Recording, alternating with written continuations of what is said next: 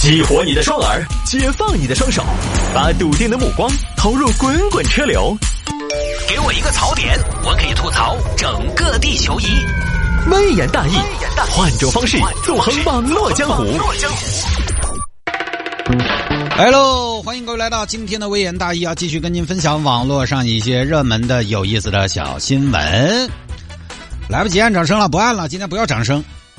节目质量又不高，凭什么配得上掌声？都是一些形式啊，不重要。好吧，各位啊、今年春节之后呢，我也开始做抖音了。做了抖音呢，最近更新的相对比较勤。大家有这个空呢，如果不嫌弃的话呢，也欢迎您。既然呃很多朋友呢都有抖音这个 APP，咱也不提倡说平时从来不看抖音的朋友呢，专门去下个 APP。这两天有非常多的听众朋友呢。呃，是他平时不用抖音，但是听说我这儿开了抖音呢，专门去下了一个，下了一个，这个我挺感激，但是也觉得受之有愧。就是你看，你们专门下个 APP，我就感觉我我配不上，你知道吗？我会觉得亏欠大家，所以你要刚好有抖音呢，也也不嫌弃呢，你也可以来关注一下谢探的抖音账号“城市之音谢探”，谢探的抖音账号“城市之音谢探”。粉丝一点四万的那一个账号，呃，就是我的抖音账号了。我呢会选取在微言大义节目当中适合上传到抖音的一些内容，把每天直播间的状态把它拍成一个视频，然后放到抖音的平台上，大家也看看主持人在电台直播间只闻其声不见其人的情况下，其人到底是一个什么样的状态。很多朋友在抖音看了之后说：“哎，探哥，你这个工作是挺辛苦的，因为他觉得你在节目当中那么多的角色扮演，确实看了一下视频，就是还是得带动作哈，情绪该到还是得到，那可不是嘛。你有的时候说话，我们经常说一个人，比如说说话绘声绘色，那一定是肢体带着表情，带着语言一气呵成的。这个东西不是说我可以没有任何表情，然后扮演各种情绪。虽然它只是用声音来呈现，但是我们包括有的时候你身体啊、动作啊都得配合。咱也不是什么演技派，对吧？你毕竟小鲜肉、偶像派、流量小生嘛，众筹流量明星嘛，所以这个呢，呃，大家关注一下这个抖音账号“城市之音谢探”就好了。但有些朋友呢，非常的支持我们，他关注了之后呢，他也不干别的事儿，他每一个视频其实都没看过，他先干嘛呢？进去把我所有的发过的抖音视频全部点赞一遍。就大家也倒是不必这样，因为你这样很容易给我一个错觉。就当我下了节目，打开 A P P 一看，哇，那么多点赞，这是红了吗？就 是给人一个错觉。本来以为自己红了，结果点进去一看呢，发现是同一个人点的，你知道吗？也没什么意思啊，不必不必，大家不必这样的破费。你实在想破费，你买饺子就好了，好吧？抖音账号城市音谢探啊。然后呢，下了节目之后，我们的私人微信依然向大家开通。问点什么限行啊什么的，咱们这个私人账号呢都还挺好使。微信搜索小呃搜索这个微信账号拼音的谢探数字的幺三，搜索拼音的谢探数字的幺三，加为好友来跟我留言就可以了。来吧，言归正传，有听众朋友说摆一下这个家长在班级群怒怼老师晚上开会，就这么一个事情啊。这是抖音的一个视频，我跟大家稍微稍微的小小还原一下吧。说的是南充，南充这儿一所初中，前两天开家长会，可能是不是晚上开的比较晚，就有家长在群里边不乐意了，直接在群里边发飙，开个家长会，开的深更半夜，哪个就学校像你们青龙山小学啊？开家长会晚上开，还在开，开开开，啊，这个时候有老师就出面了，看不下去了吗？你怎么能这么说呢？在群里边啊？这位家长，请注意你的言辞。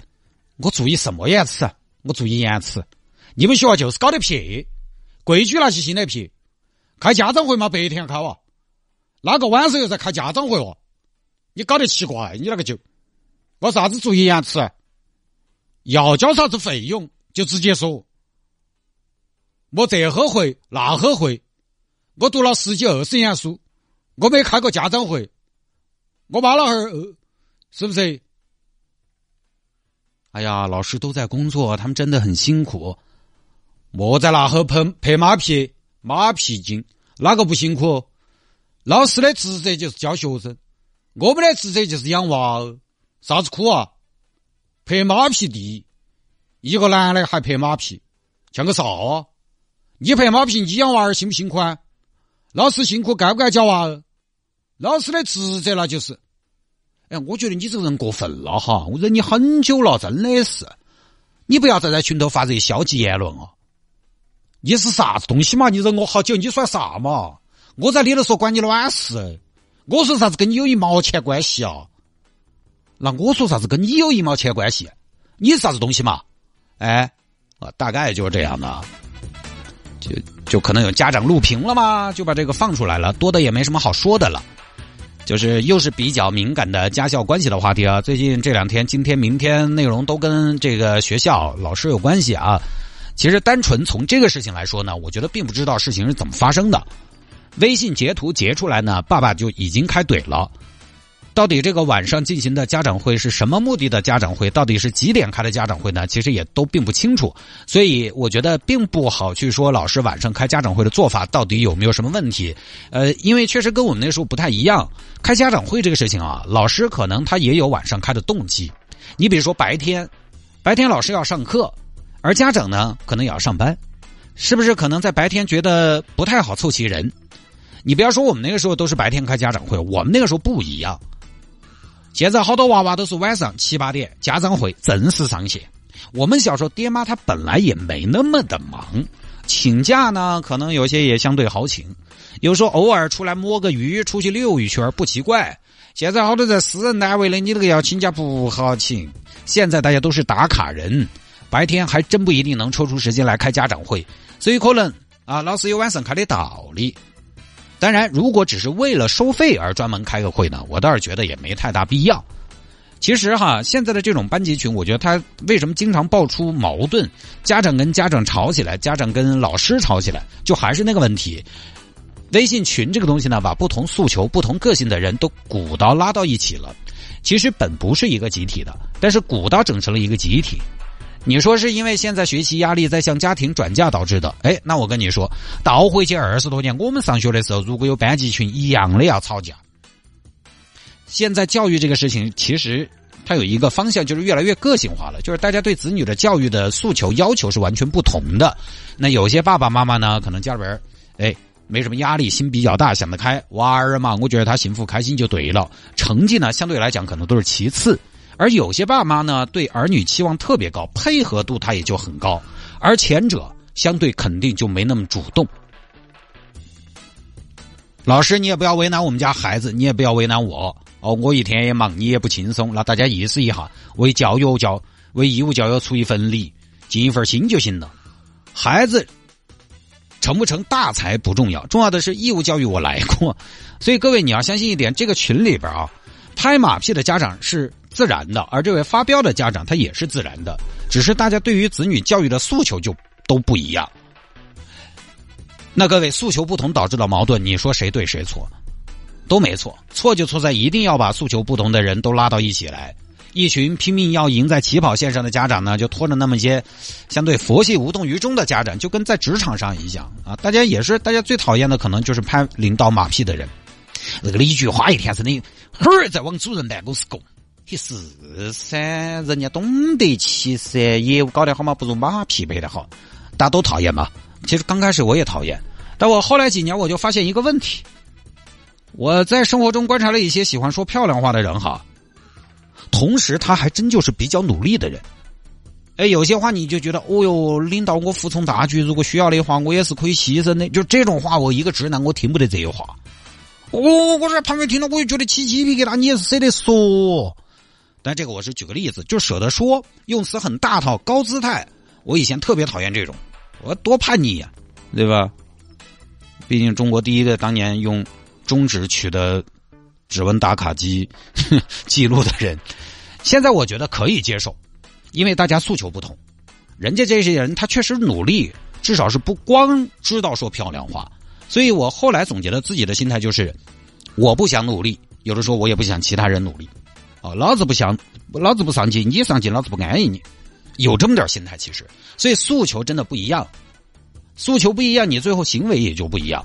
每个学校你看现在都有家委会，为什么有些家长挤破头他要进家委会？为什么有些家长打死不想进家委会？一开始就是大家诉求不同，动机都不一样。就这个事情里面，拍马屁的家长可能并不会觉得自己在拍马屁，因为他一定是跟老师走的比较近的。因为现在哈，有些家长他跟娃娃的老师是不光是老师和娃娃家长的关系，是当朋友在处，所以班级群就是个这个很恼火。他把不同诉求的家长拉到一堆统一要求鼓捣一样，但是家长对于子女教育的诉求又各不相同，同样的东西大家很容易吵起来。比如说，你觉得我们家孩子摊上我这个爸爸从小辛辛苦苦没有童年，那我可能觉得你们家娃儿摊上你这么个爹，一天耍耍打打不学无术，互相大家都比较不对付，所以我觉得，我觉得以后是不是应该分群治之，配合度高的家长一个群，潜水的一个群。我甚至觉得现在可能都有班级这么做了。我觉得一定会有班级，班级一个大群，然后再开一个小群，鸡妈鸡爸单独来一个群。但是这种也有问题，其他家长又容易闹啊！你们这个对不对？搞小帮派，搞小团体，有教无类的嘛。而这个呢，我觉得一群人里面那么多人吵吵闹闹也很正常。我个人理解的班级群呢，应该是这样，还是应该少聊天，多说事儿。不做无效的沟通，建群的时候呢，就把规则定好。我们每天的互动时间大概是什么时候固定？说事儿浅显易懂，一目了然，只发送指令，不进行多余的讨论。不要在群里边说某一个孩子的事情，不管是好还是不好，有什么私聊，私下的矛盾不要公开出来，因为你在群里边公开矛盾会有个问题，就是大家不好下台。不是前前几天我出去吃饭，出去吃饭炒了个玉米嫩兔。那个玉米嫩兔呢？兔子明显不新鲜，肉很老。很多消费者这个时候会怎么操作呢？很气愤，多大字！老板，你要兔子不新鲜？我当时怎么操作的呢？我当时其实我也没想那么多，就是他过来，我马上就放低了声音，我说：“老板，你这个兔子不太新鲜。”旁边一桌就有人。其实呢，新鲜不新鲜？我我我觉得，为什么我当时下意识的就把声音压低了？我觉得这个还是我觉得我的涵养，这个也不是吹壳子啊，我觉得涵养在那儿。其实呢，因为新鲜不新鲜比较偏主观，我也没有十足的把握。因为兔子大家也知道，它有那个腥味儿，它可能是技术不好，我也不好一句一句话给人家呸死，所以我选择悄悄的反应。结果老板态度也很好，哎，我也不暴跳如雷，他也小事化了，给我把那份玉米嫩兔就换了。我当时说你这个不嫩呢，把玉米嫩兔换了，给我换成了玉米老兔，哼 换了个名字哈，这是开玩笑。就是你在群里边，其实我觉得一样，就是大家本来呢，有的时候可能想让一手，都是成年人了，退一步海阔天空，道理都懂。但群里边那么多人看着，整的下不来台。其实你说老师拿着鸡毛当令箭，我还真不这么认为。老师一天没事情做了，深更半夜开会找感觉。我觉得也不乏有这样的老师，但是大部分可能老师还是会娱乐嘛，老师还是有家人想要陪一下嘛。你要是不认可晚上开家长会这种做法，你你又打个卡说了就是了嘛。这种情况其实不太好避免。这种事情往大了说，其实不太好说的。以前我们那个时候孩子压力小嘛，当时也没有群，有家长群的话，我觉得也是一样的。我妈那儿也曾对几个老师有点小意见嘛。换到现在，可能是不是直接在群里就开怼了？其实这个就是整个科技发展的后果。我这两年总结了一下，呃，交通越来越便捷，你却离离故乡越来越远；工具越来越强大，你却越来越忙；联系越来越轻松，你却一点没见事儿少点。你按道理说，现在电脑越来越快了，你解脱没有？没有，电脑越来越快，你也越来越快了。嘿，可能以前学校发个什么，就是一纸通知扒出来，通知学生回去通知家长，其实反倒撇脱了。因为现在有了群安道的时候方便了，但就是因为方便了，反倒可能随话说话随意了，想一出是一出了，随时可以啊，大家来集个合，打个卡，点个到，随时可以布置个任务下来。以前联系不那么方便呢，反倒指令下的慎重。所以我当年买房，我本着一个摸鱼人打鱼郎的角度出发，我就觉得不能离单位太近了。嘿，你说这这个思路哈？不能离单位太近了，因为太近了之后呢，你你这种回家的感觉不强。尤其我这种错峰出行的，我这个回家每天下班了，这种回家的幸福感，路上的这种感觉是非常强的。太近了就没有，又觉得单位跟住家离得太近了，没那种感觉。离得太近了，而且万一有个啥子事情来哇，你来救个急，毕竟你就在附近，来的也快。所以呢，我觉得大家都还是要好生整理一下，细心的梳理一下生活中哪些事情是不必要的，要给你做一件事情设置一个清晰的动机和理由，看一下有没有必要。因为现代人呢，你包括在群里边发通知也好，怎么样也罢，现代人都挺累挺忙，不管老师还是家长嘛，大家是不是可以在群里边呢尽量周全一些？当然，刚才这个话题呢，势必又会有听众朋友想想聊得更深一点，聊到现在的教育话题，这个话题太大了，我们在节目当中就不涉足，好吧？回听节目呢，就是喜马拉雅和蜻蜓 FM 搜索主播，搜索谢探，搜索谢探就可以找到微言大义往期节目的回听了。